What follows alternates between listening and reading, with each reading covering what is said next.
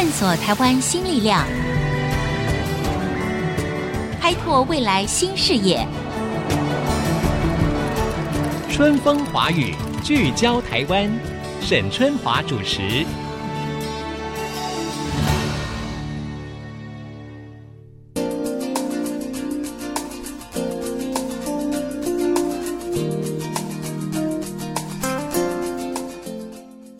各位听众朋友，大家好，很开心又在空中跟大家见面了。我是春风华语聚焦台湾的节目主持人沈春华，很高兴呢，每个星期我们可以透过 IC 之音或者是我们的官网 triple w 点 ic 九七五点 com 来线上收听我们的节目哈。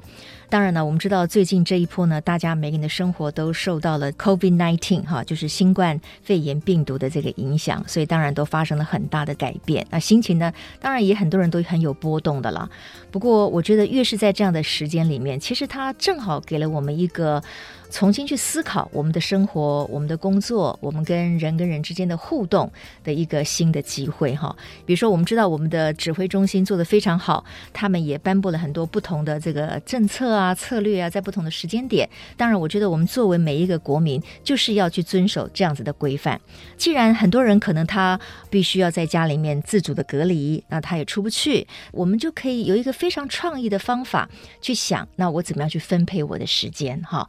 我觉得大家听广播嘛，因为声音的传播。无远佛界，同时呢，事实上也不受到这个距离的限制，那也不需要有人跟人之间的一种 contact，就是接触，所以是非常安全的。那但是呢，在这个彼此的声音的或者是内容的不同故事的沟通当中呢，我想我们也会有一些新的感想吧。所以今天呢，在节目当中呢，我就要跟大家来聊一聊哈，台北一个非常有名的地方。我相信不要说住在台北了，大概全台湾各地的民众呢都去过啊，尤其是在过年前后的时候呢，会去拜访一下，那就是台北的大稻城迪化街。哈，我们一般就说哦，那是年货大街啊。每年春节到的时候呢，我们都要采买一些年货嘛，对不对？但事实上呢，现在呢，它已经脱离了不只是年货大街这样的概念喽。因为大稻埕呢这几年呢有一个大变身，在这个街区当中呢，就进驻了很多文创的这种商店。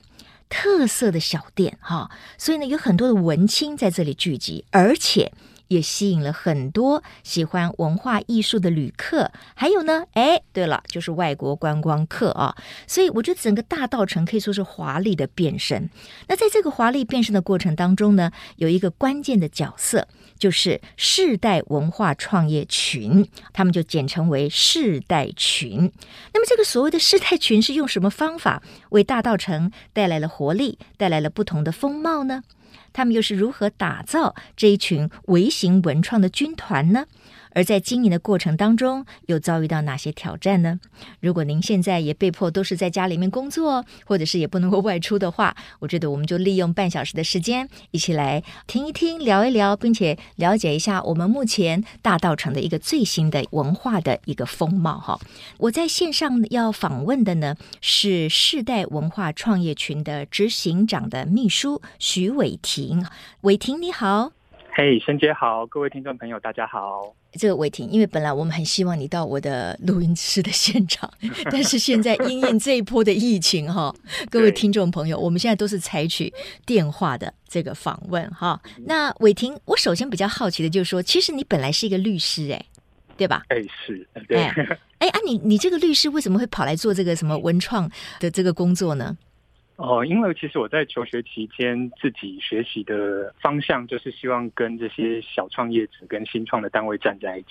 嗯、那我自己是学习智慧财产权的，哦、那所以呃，我一直对这个领域很有兴趣。嗯那我在呃律师事事务所实习完结束，拿到我的律师执照之后，嗯嗯，嗯，其实就一直觉得说，呃，台湾自己的产业，尤其在创新创业的这一块，嗯，应该是需要很多的帮助的。那那我就觉得我自己能够贡献。一己之力，所以其实就后来离开律师事务所之后，就一直在从事相关的工作啊，真的是有为的青年人哈，对，那真的很棒。当然呢，我知道其实这个世代文化创业群哈，当然也有一个核心人物，就是你们的执行长嘛，哈，周玉成先生，对不对？您现在是担任他的秘书，是不是？是没错。好，同时您也是这个团体的一个法务，这也是运用到你的专长了嘛？啊，没错。对哦哦，那太棒了。好，首先呢，我就请伟霆来聊一聊哈，世代文化创业群哈，是以大道城作为据点的一个创业聚落，嗯、对不对？那当时为什么会选定在大道城这个地方来作为据点呢？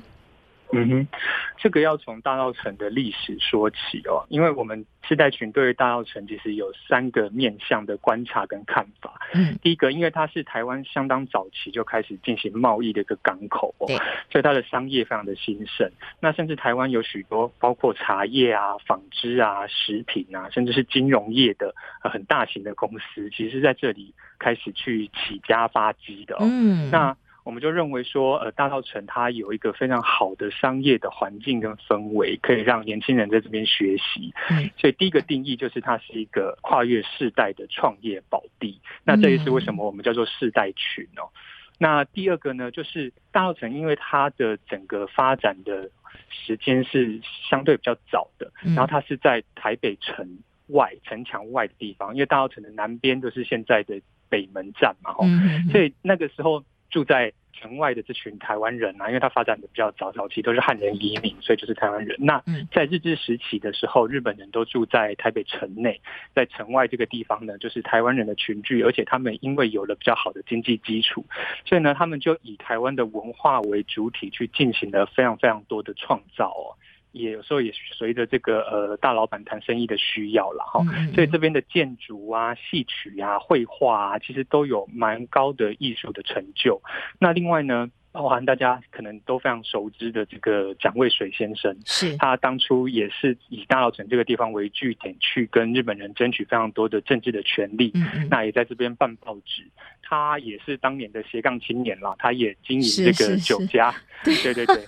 所以我们就觉得说，大稻埕除了它有良好的商业的基础之外，这边也是一个文化运动的基地。那刚好也扣合到我们现在这个时代，年轻人创业，希望有台湾自己的独有的特色跟文化的内容这一块。没有错，其实我们谈到了这个大道城哈，很多人对它的印象，其实也是那个文化背景的氛围的气息是非常浓厚的。它也可以说，大概是在一九二零年一个人文荟萃，也是当时的各种的这种青年想要发书他们的理想啊的一个非常重要的一个根据地嘛哈。所以可以理解哈，为什么世代群呢会选择。大道城作为一个创业聚落的一个据点哈，当然了，我觉得这几年哈，台湾的文创，我认为是非常蓬勃的发展，有很多年轻人其实也关注到了这一块。那很多的所谓长一辈的人哈，或者是手上有资源的人，其实也非常乐意去鼓励他们投资他们，但是经营起来。其实困境是蛮多的，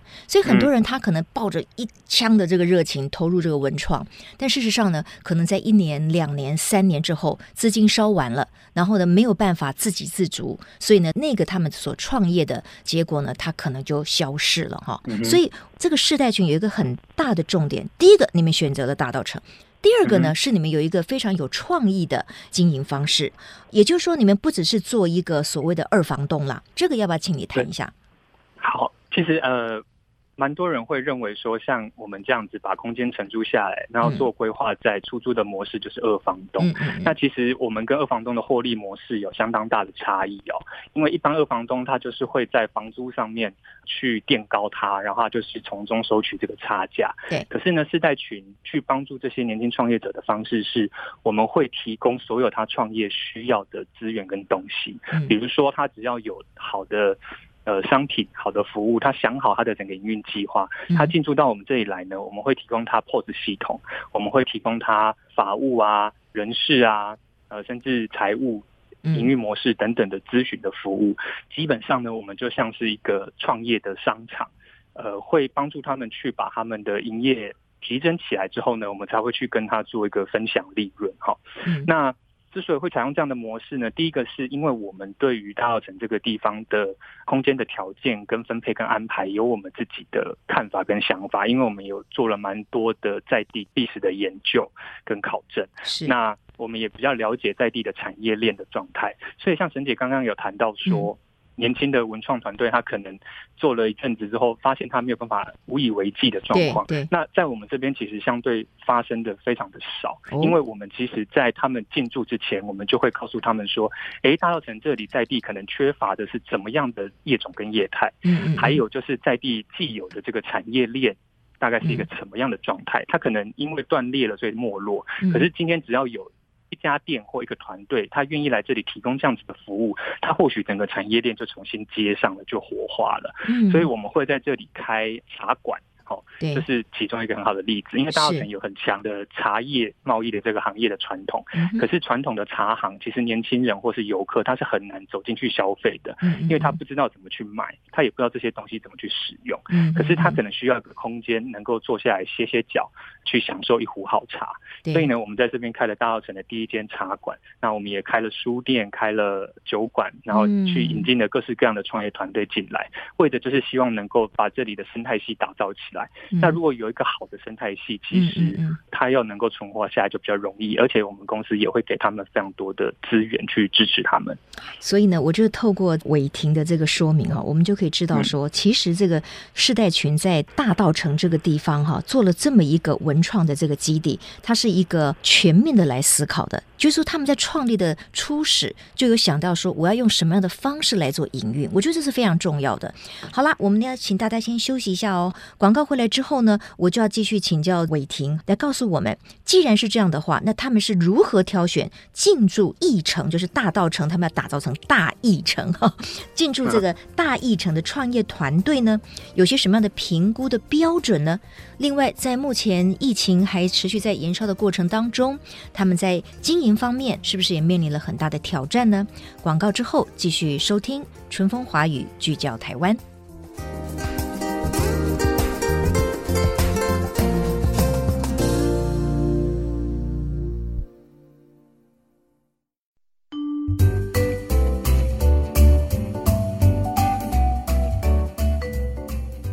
各位听众朋友，欢迎回到春风华语聚焦台湾，我是沈春华。今天呢，在疫情延烧之际呢，我觉得我们还是应该要利用这些时间，多多开拓我们的视野，打开我们的耳朵，我们可以有更多的文化的、艺术的、知识的，或者是心灵的层面进驻到我们的内心来，才不会辜负这一段在疫情的其中呢，可能老天爷要给我们的一些新的启发。在前段的节目当中呢，我请教了世代群的执行长秘书徐伟婷哈，那也谈了很多。他们如何的来经营大道城里面的这个文创的基地？那伟婷，你们是如何挑选这个进驻义城的这个创业团队呢？你们的评量的标准是什么呢？好，其实我们评量的标准非常的简单哦，因为它能够在这个商业的环境当中生存下来。第一个，它一定要有很好的产品。嗯，那第二个呢，因为他是在比较年轻的创业团队的关系，所以呢，他要有这个努力奋斗不懈的精神，所以他是 好人好人品啊。是，哎，那那怎么看得出来呢？你你你跟他 谈的时候，可以知道说这个人有没有奋斗不懈的精神吗？对，所以其实我们在会谈的过程当中，其实通常都是会经过非常多次的会谈，嗯、那我们都会去了解跟辅导他们说，那他们对于未来的想象是什么？他们的营运计划大概是什么？嗯嗯。好，只要有好的产品跟好的人品，其实我们就会愿意去协助他们在这里做创业跟进驻了。好，另外一个就是说，我们有。针对大稻城这里的产业链，上一段节目也有谈到，就是说有几个产业的传统，那这个是他们能够生存下来的一个很重要的关键嘛。所以其实我们挑选的主题大概都是茶叶，嗯，或是纺织业，因为这里也有很强的纺织业的传统嘛。还有永乐市场，对对对对，布市有没有很多的布店都开在那里？对。然后以前大稻城它有一个雅号叫做戏捆戏窟啊，戏窟，那这里的。就是因为这里有非常多的剧院，剧院然后还有这个戏曲的传统，嗯、所以像戏曲的团队，我们也会很有兴趣。啊、哦，现在有吗？现在在那边可以听到什么戏吗？哦，有哦，那个永乐市场上面就有个大道城剧院，然后还有这里其实都有一些空间是在做小剧场使用，像我们自己的小艺城的三楼，它就是私剧场，那它是一个很漂亮的剧场空间，其实常常有小型的剧团在那边做演出。哦，所以这整个就是一个开放的空间，它可以给很多的表演团体来租赁用，是不是？对，没错，它是一个小型的剧场哦。还有像建筑的团队，嗯、或者是在这边传统既有的万物流通的这个中药南北货相关的主题，我们也都会很需要他们这样子。OK，嗯，刚才呢提到了，就是说哈，要进驻到这个地方，当然这个就是既又要传统，对不对？又有这个创新，哈、嗯，等于就是结合了传统的文化，然后再加上哎符合现代的潮流的一个新意，看看这两个能不能够融合。嗯、我们现在不是很讲究这个 fusion，对不对？就是这个融合融合。那我请伟霆，就是你能不能具体的举个例子，就是说除你刚才说的茶馆啦、剧院等等之外，有没有其他的？这个产品也被你们看上了，然后现在在当地可能也经营的不错，哈、哦，有没有这样子的一种新的内容？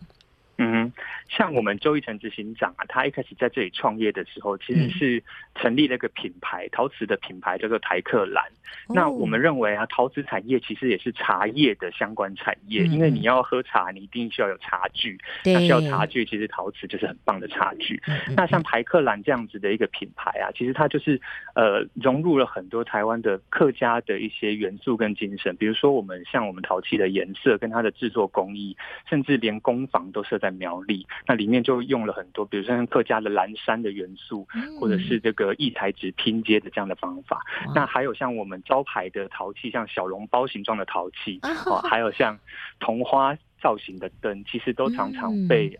呃外交部啦，或者是一些重要的单位作为国礼，呃，对，作为国礼送 给贵宾这样，这是我们的荣耀啦。那像。这个融合各种不同文化的创业团队，另外还有一个叫做李薄荷春花的团队，它是两个小女生，哎，也不算小女生，也是也是姐姐，对，可是她们非常有创业精神，是，她们就是把台湾传统的在新娘出嫁的时候。都会做那个缠春花，就是用丝线把它做成这个花跟叶子的形状。啊，那个那个台语叫做什么？春拉灰，对不对？然后他就把那种传统的可能新嫁娘要插在头上的那个春拉灰，他们在做一些创意跟延伸，是不是？对，他把春拉灰传统丝线做的，然后他把它再做成一些异材质，比如说像金属的丝线，嗯，或者是说融合一些比较。纺织布料类的东西，把它变成一个很漂亮的耳饰啊，或是头环啊，或者双戒指这样子的东西。那其实有非常多的。新娘子或者是需要造型的这个女明星，她们也会很喜欢这样子的东西，因为整体搭配起来会非常的漂亮柔美。可是它在复古当中又带有非常现代跟东西文化融合的元素在里面。哎呀，你形容的太好了，讲的我都很 想去看一看了。我相信你这样的形容，可能也会让很多我们的听众朋友下次再到台北的时候呢，就专程到大道城这个地方呢来看一看哈。但是我还是问一个比较俗气的问题，就是、那到底这样的一一个文创的聚落哈，因为现在走来已经好像十年了，是吧？对，接近，因为哎，十年了耶。执行长是大概二零零八年左右来到大稻城的，对吗？周一成，嗯哼，对，第一间奕成成立在这里，大概是二零一零年前后的时间。对，好，所以一路走来十年了。那这样子一个经营方式，它有没有损益两平了，或者是它还是在一个亏损的状态呢？还是说，哎，可能有些店家经营的他们有不错的获利？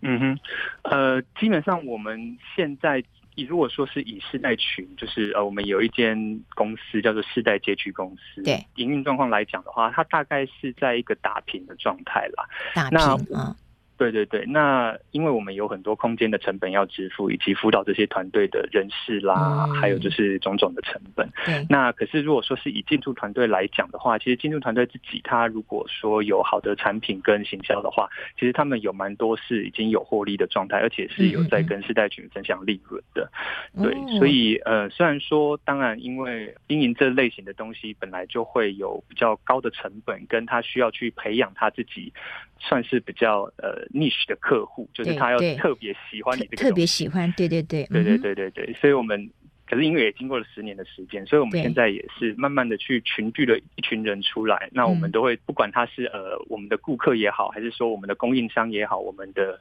呃合作的厂商也好，嗯，呃我们都会认为说。大家是有相同的价值观的，那我们就称这群人叫做世代人。嗯。那未来我们可能也会推出类似像世代人的会员的消费的方案或折扣这样子，嗯、就带给认同相同价值的顾客有更多的东西，然后不断的去经营这群顾客的粘着度。对。我我觉得哈，真的很鼓励大家，就是以后在疫情解除了以后，或者是说，哎，你下次可以去拜访大道城的时候，因为我去过，我也非常喜欢里面有一些小店。嗯那个那个味道跟你在一般的，比如说就比较商业化的，像什么东区啊、西门町，那个感觉真的是不一样的。我觉得在那个地方，你走到任何一个店里面去，你都会有一种敌城静虑的感觉，哈，所以那个感受是很不同的啊。所以我倒真的很鼓励大家去走一走。那当然了，我刚才在那个预告的时候也提到，就是说，那因为这一波的疫情哈，因为已经延续了几个月了，到底什么时候可以完全的结束，现在还没有办法。确定哈，看不到底，嗯、那应该也影响到了大道城里面的经营状况吧？嗯、来客数啊等等的影响，你要不要跟大家说明一下？哦，其实这次的呃肺炎的疫情啊，真的是蛮严重的。因为其实呃大稻城这边目前，因为它有很有独特的这个文化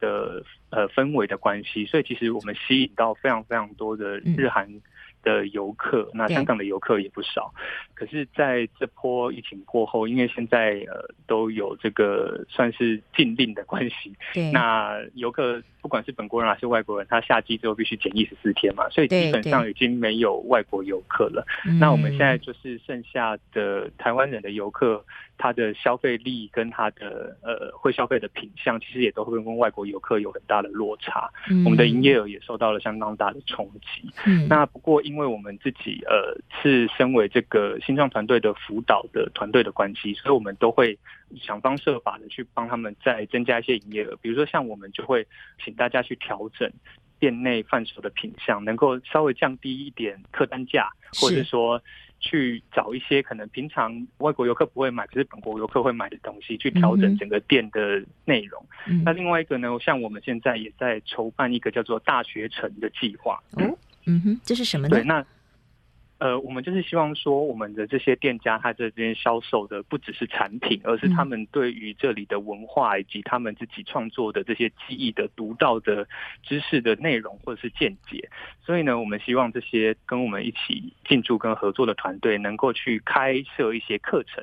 或者是说体验类型的东西。那我们会先把这个东西上网做预售。那预售之后，他们就可能有一些初步的现金流，可以帮助他们度过这次的难关。嗯、那等到疫情过去之后，大家再来到大澳城来，就可以享受到非常多的体验，跟学习到相当多的有趣的知识。那也可以做一些手作，或者说带一些特别的产品回家，这样。嗯哼，因为刚才伟霆你提到说，呃，像你们这样的一个文化的聚落，其实是比较吸引国外的观光客哈。好像老外来，因为他会觉得说，哦，这个跟他的文化的背景可能很不同，他会觉得很吸引。可是我们要如何让本地的民众他也非常喜欢，他能够除了看一般的电影啦，或者是逛街之外呢，他也能够想着说，哎，我可能一个月我可以去大道城走一下，怎么样去加强去吸引我们本地的消费者呢？嗯哼，哇，这个真的是。大哉问啊！对，因为其实相对来说，我们提供的东西是呃，对于台湾人来说，他可能还并不是很能够体会到当中的那个巧妙的融合，或者是说它的价值所在。那可是为什么会这样呢？这个不是从我们本土的台湾的文化里面出发，然后再去做一些创新的结合的吗？对，我觉得这个可能跟大家的消费习惯跟喜欢的东西有关吧。大家可能会喜欢到呃。喜欢一些比较潮流、时尚、流行的东西，那可能是欧美或日本风行的东西，大家会比较喜欢。那反过来，反而是外国人看到这些东西，他会觉得真的很有它的特殊的价值性所在。所以，我们也是在努力的去推广说，哎，这个其实像我们的贩售的东西或提供的体验，都是在一九二零年代、三零年代那个时候的台湾人，尤其是。富豪士绅阶级，他们所喜欢的东西，嗯嗯，而且这个东西是非常有历史价值跟意义存在的，是是。所以我们就是希望说，未来我们的这个世代人，或者说认同我们的价值的社群，能够越扩越大。那我们也不断的在这边去举办类似的活动，因为很多本地人对大稻城的印象，可能就像沈姐刚开始说的，是过年的时候，对啊，年货大街啊，现在其实是不一样了啊哈。对，可是年货大街的时候，通常是大稻城，我们觉得。最拥挤呃吵闹，可是有的时候也伴随着很多的垃圾或是噪音的时候，嗯、那其实实日常的大澳城它是非常的舒适的，嗯，它是非常的呃让人家放松身心的，对，就像非常人文的，对，对对对，就像珍姐这个内行人说这个可以离尘净绿的一个地方，是是是，嗯，非常推荐大家能够在有空的时候都多来这边走一走看一看。其实日常的大澳城绝对会呃让你跟平常节庆时候的大稻城有完全不一样的看法跟想法。对，我相信呢，透过了我们今天的这样的访问呢，一定会吸引更多的台湾本地的民众呢的兴趣啊，一定要拜访一下大道城，然后来看一看变身之后的大道城展现出来的一种新的风华跟样貌。那我觉得每一个拜访的人一定会有非常多的这个收获。那非常谢谢世代文化创业群执行长秘书徐伟婷今天在电话中接受我们的访问。那也请你们加油了，我们大家一起加油。嗯 OK，好，谢谢，谢谢伟婷，那也谢谢听众朋友今天的收听，我们下次春风华语聚焦台湾空中再会，拜拜。